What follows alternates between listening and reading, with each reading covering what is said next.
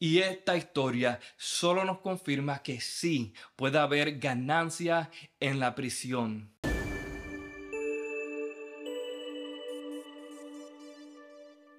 Dios les bendiga, bienvenidos a Cultura de Avivamiento. Les saluda su hermano Eliesero y quiero compartir con ustedes esta breve reflexión bajo el tema ganancia en la prisión. De nada nos sirve inundarnos de pensamientos negativos mientras nos encontremos en los momentos más difíciles de nuestra vida. Tu circunstancia no debe influir tu manera de pensar.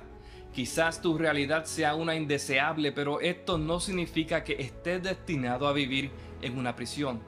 No porque no podamos ver a Dios trabajando a nuestro favor, significa que Él está con sus brazos cruzados. La palabra dice que los ojos del Señor están sobre los justos y sus oídos atentos a su clamor. Salmos 34, 15. En el libro de los Hechos, Pablo y Silas se encontraban en prisión, no por actos criminales, sino por obedecer la voluntad de Dios. Dice la palabra que le rasgaron sus ropas, fueron azotados y echados al calabozo interior con sus pies asegurados en el cepo. No creo que Pablo y Silas esperaban este resultado, pero sí entendían que Dios estaba en control. Al estar conectados con Dios podemos alcanzar esa paz que sobrepasa entendimiento, que guarda nuestros corazones y pensamientos en Cristo Jesús. Filipenses 4:7. Pablo y Silas sabían que algo tenía que suceder, ya que el Espíritu de Dios se lo había revelado. Según Hechos capítulo 16 versos del 6 al 10, el Espíritu Santo les impidió salir a Asia y a Bitinia, y por medio de una visión les fue revelado que todavía había necesidad en Macedonia. Pablo y Silas tenían una encomienda de parte del Señor para llevar la palabra, pero en este instante su realidad era la prisión. Tu situación puede manipular tu postura como también tu postura puede cambiar tu situación.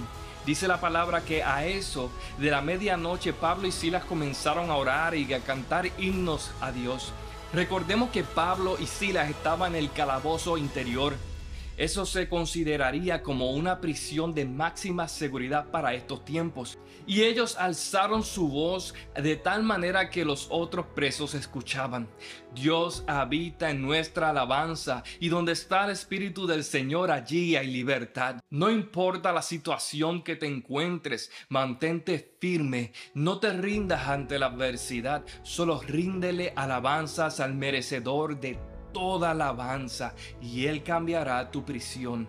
En el libro de los Salmos capítulo 28 versículo 7 el salmista dice, El Señor es mi fuerza y mi escudo, en Él confía mi corazón y soy socorrido.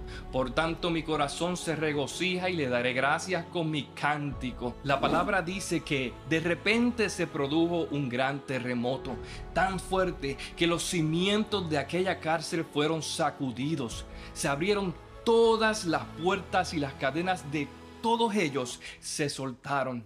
El carcelero, al percatarse que todas las puertas estaban abiertas pensando que falló en su labor y por miedo a enfrentar a sus capataces, dice la palabra que desenvainó su espada con intención de quitarse su vida.